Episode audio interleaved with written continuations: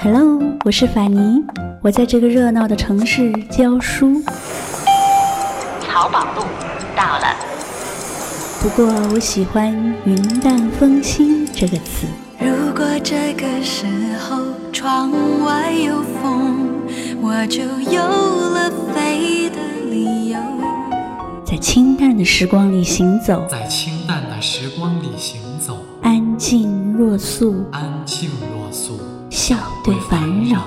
欢迎收听法尼时间。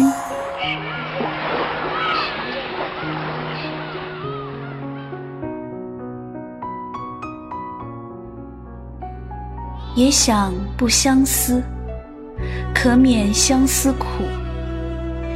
几次细思量，情愿相思苦。你知不知道，思念一个人的滋味，就像喝了一杯冰冷的水，然后用很长很长的时间，一颗一颗流成热泪。你知不知道寂寞的滋味？寂寞是因为思念谁？你知不知道痛苦的滋味？痛苦是因为想忘记谁？你知不知道忘记一个人的滋味，就像欣赏一种残酷的美。一九一七年，胡适从美国留学回来，回到家乡安徽，去见他的未婚妻。之前他和未婚妻只通过信，看过照片，没有见过面。他只知道他叫江冬秀，他们从小订婚，已经十来年了。江家已经给他备好了酒席，但他关心的不是吃喝，而是早点见到他。于是江冬秀的哥哥领他去了他的闺房，但是江冬秀害羞，死活不肯出来。他哥去劝，他的七大姨八大姑也去劝，但他就是不肯出来。没办法，姑婆只好对伫立门口的胡适说：“你进去吧。”胡适忐忑地进了闺房，江冬秀却紧张地爬上了床。床上挂着厚厚的帷帐，胡适顿时手足无措。这时，他的家人急了，要伸手去撩帐子，但被胡适制止了。江家人心里十分过意不去，但是胡适却很有礼貌地给江冬秀留了一封信，才离开。信中说：“家乡风俗如此，非子之过，绝不怪子也。”在信里。他还留下了婚期，不在十一月底，即在十二月初也。他对这段婚姻还是有所期待的。胡适十三岁的时候，他的母亲做主给他定了这门亲事。订婚后不久，胡适就去上海念书了，后来又去了美国。海外求学的经历和眼界的开阔，让他对这个包办的婚姻非常无奈。但他是个孝子，不敢违抗母亲的意愿。何况又听说他在美国期间，江冬秀经常去他家里照顾他守寡的母亲，这就让他更加无法拒绝了。离开安徽以后，胡适接受了蔡元培的邀请，去北京大学当了教授。这一年他二十七岁，江冬秀比他大一岁，他等了他。十几年，在老家已经属于超大龄了，所以他的母亲隔三差五就写信给他，催他尽快完婚，不然就对不起人家。一九一七年十二月，胡适果然如他给江冬秀留的纸条所说，从北平回来和他完婚。在婚礼上，他穿着西服、皮鞋，戴着帽子。江冬秀穿着棉袄和缎裙，一双小脚，中西合璧的婚礼，让很多乡里人跑来看热闹。他们并排站着，对着胡适的母亲鞠躬，这让从二十三岁就失去丈夫的胡母热泪盈眶。这么多年，她遵从丈夫应该令其读书的遗愿，竭尽全力供胡适读书。现在，她的儿子终于完成了他的心愿。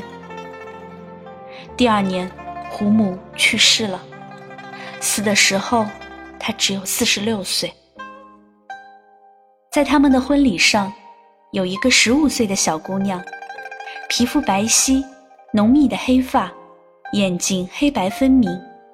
他目不转睛地看着这个戴着黑色呢帽的新郎，她是他们的伴娘，是胡适三嫂的妹妹。这个女孩叫曹成英。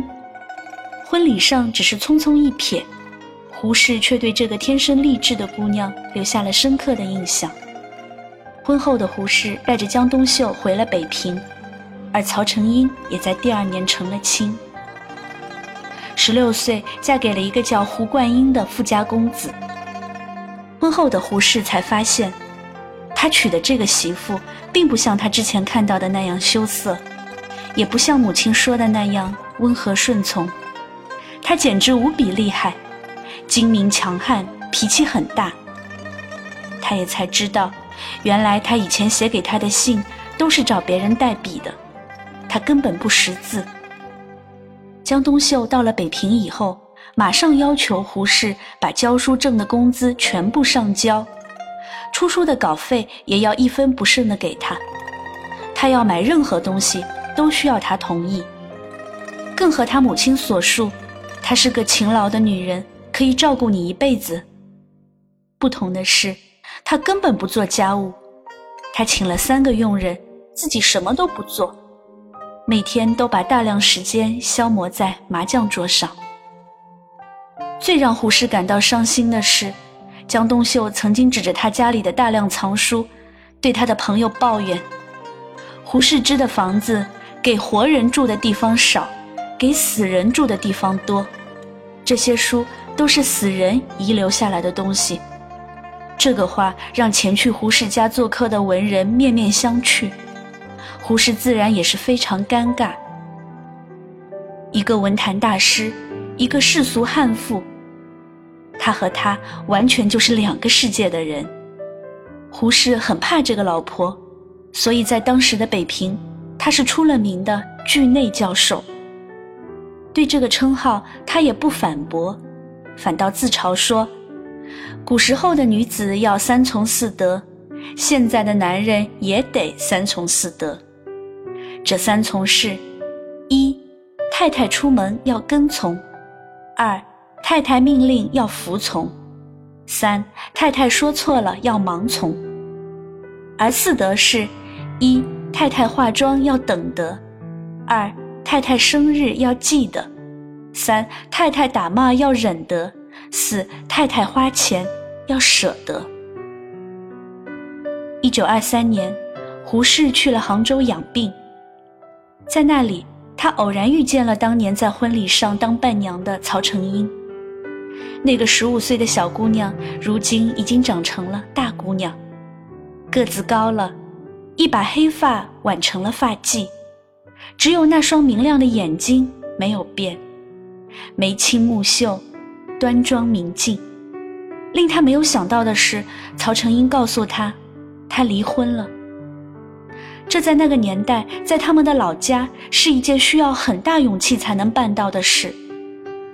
胡适马上对他另眼相看。曹成英说，自己离了婚以后，在杭州第一师范念书，因为受不了外面的风言风语，每天大门不出，二门不迈，就在宿舍里写诗。胡适宽慰和开导他，陪他一起游西湖，还写诗送给他。这个温柔体贴到连给学生上课，有风从窗子里吹进来，他都要给女学生把窗户关上的男人，如此细心的陪着他，无微不至的照顾他，还写这样的诗给他。曹成英怎么能承受得住？他真是身不由己。忍不住一点一点的向他靠近。从那以后，胡适的日记中就开始不断出现曹成英的名字。这样的神仙日子让胡适流连忘返。他们同居在一起，他做饭给他吃，吃完饭陪他一起散步、下棋、看戏。他称这是我一生中最快活的日子。他的朋友们都知道他和他在一起，都笑话他那段时间像变了一个人。徐志摩甚至称他返老还童了。他在杭州住到了当年十二月，才回到了北京。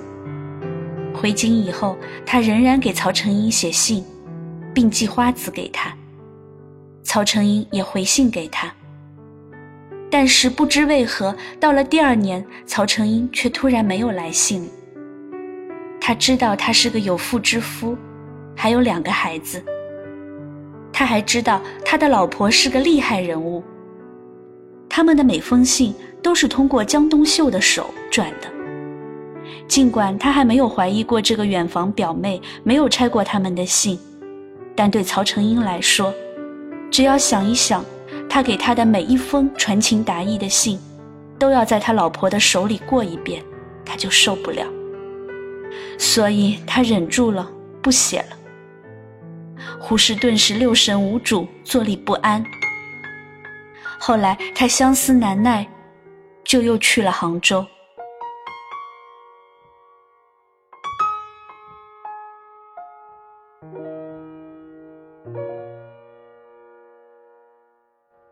好久没有你的信，好久没有人陪我谈心。怀念你柔情似水的眼睛，是我天空最美丽的星星。异乡的午夜特别冷清，一个男人和一颗热切的心，不知在远方的你是否能感应。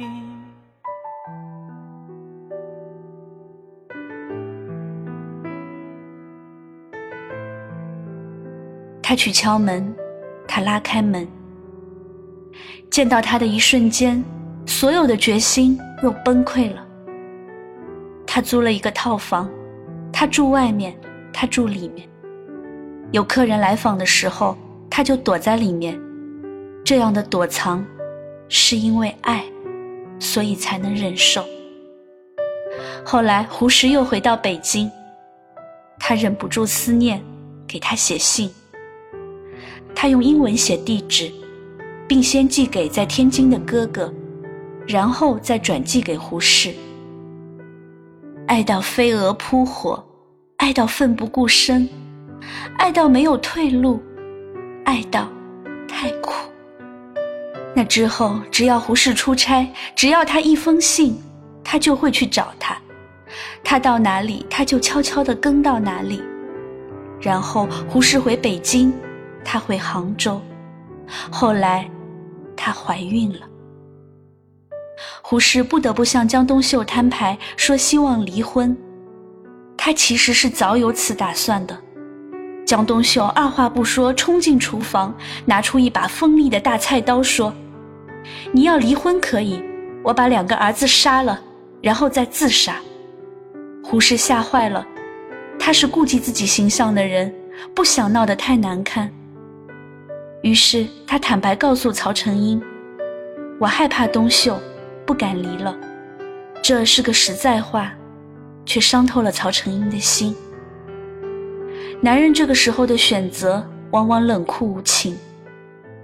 他吞下泪水，沉默地去打掉了孩子，然后收拾东西去了美国留学。这一年他已经三十一岁，距离他们重逢。已十年。曹成英去了美国之后，胡适特意写信给他在美国的朋友韦廉斯，托他照顾曹成英。他得节俭过日子，还得学英文口语。你能在这两方面给他一些帮助和引导吗？但曹成英一走，就断绝了和他的联系。一九三七年。曹成英获得了美国康奈尔大学农学院遗传育种学的硕士学位，回到安徽大学农学院任教。她是中国农学界第一位女教授。她从美国回来，胡适去了美国做大使。一九三九年的七夕，在美国的胡适意外地收到了他的信。这封信没有落款，没有地址，只有一个邮戳，邮戳上印着“西川万年寺新开寺”。原来他选择了在峨眉山出家。他很难理解学成回国，他为何要出家。他更不知道他出家的原因，竟然跟他也有一点关系。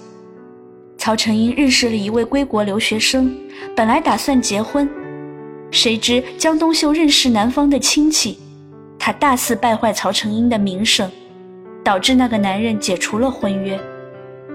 曹成英彻底心灰意懒。胡适想回信给他，又觉得不妥，所以就没写。后来有朋友要回国，他托朋友从美国带了一封信和二百美金给他。朋友辗转去了峨眉山，找到了曹成英。不似青灯下的曹成英，面无表情地看着突然到访的朋友。他接着那封信和美金，半晌之后，泪如雨下。经过朋友和哥哥的苦劝。加上他已经患了严重的肺病，他离开了峨眉山。这位朋友马上写信给胡适报告说：“可见你的魔力之大，可以立刻转变他的人生观。我们这些做女朋友的实在不够资格安慰他。可是，这又如何呢？胡适在一九四九年去了台湾，而他在文革期间因为和他的关系。”被抄了家，五十多岁了还要站在台上被人辱骂。他这一生都在因为他而受苦。曹成英终身未嫁，他死于一九七三年。死的时候身边没有孩子，没有亲人。他把微薄的积蓄捐给了家乡修桥。他的好友遵照他的遗嘱，把他珍藏一生的一大包与胡适的信件，焚化成灰，和他一起葬在了回乡的路上，一条通往胡适故居的必经之路。至死，他都没有放弃希望。如果有一天，他告老还乡，一定会经过这里。但是他不知道。胡适早已在十一年前病逝于遥远的台北。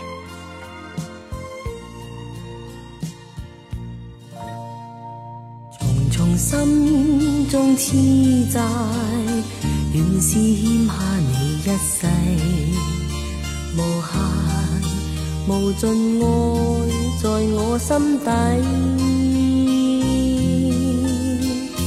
悠悠心中痴，源源不绝抚慰，只望可补偿一切。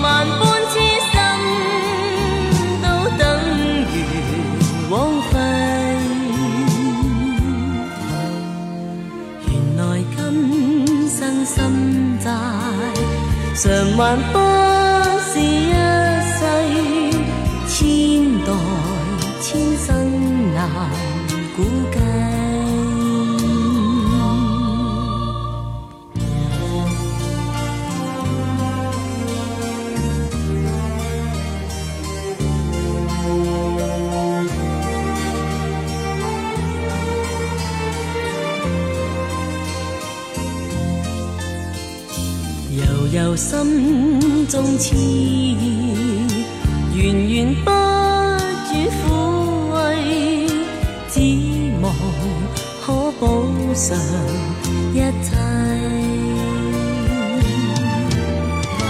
明明用尽了努力，明明事事都不计，为什么万般痴